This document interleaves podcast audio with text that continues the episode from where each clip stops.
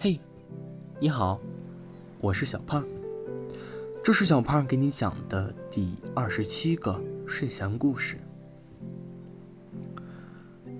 从前有个故事王国，在这个王国里，每个人都有着一本书，书里写满了属于自己的故事。除了他，只有他的书是一片空白的。人们嘲笑着他的同时，称呼他为“无故事先生”。无故事先生一直很烦恼。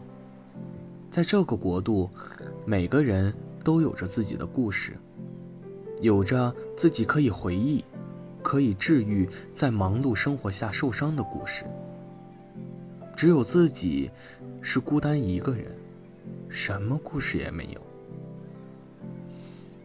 他曾经去很远的东边的繁华集市，想向商贾购买一个故事，来填补自己书上的空白。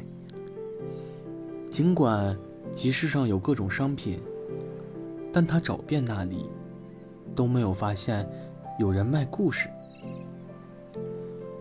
后来，他去了最南边的河流旁。遇到了热情的牧羊人，牧羊人招待他吃肉、喝酒。当提到能不能分享故事的时候，牧羊人只是讪笑了一下，便没有吱声。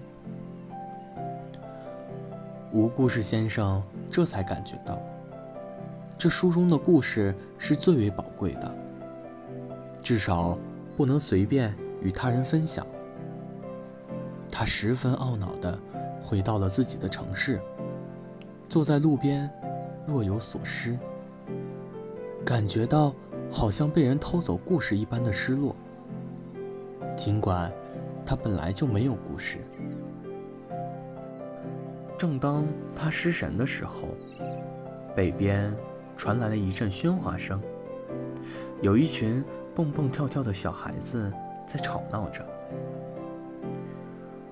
无故事先生挤进人群里，看到最里面有个女孩子。与旁人不同，她的眼睛里闪着奇异的光芒，而风尘仆仆的模样，仿佛在阐述旅程的艰辛。在她的面前，有着很多很多的书。翻开书，他从远古时代巨龙。和勇士的争斗讲起，再到中世纪梅林和石中剑的故事，以及女巫的魔法，以及黑猫的调皮，周围的小孩子都听得十分入迷。这些故事都是他们从未听过的。他的目光穿过人群，停留在无故事先生脸上，微微一笑。就又自顾自地开始讲起了故事。他脸一红，感觉困扰自己多日的问题，也许会在这里得到答案。从他到来的那一天开始，每天都会围满人听他讲故事，因为这些故事都太过奇妙，孩子们给他取了个外号，叫。奇妙小姐，无故事先生每天随着人群来到这里，而每次，奇妙小姐都会对着他莞尔一笑。就这样，日子一天一天的过去。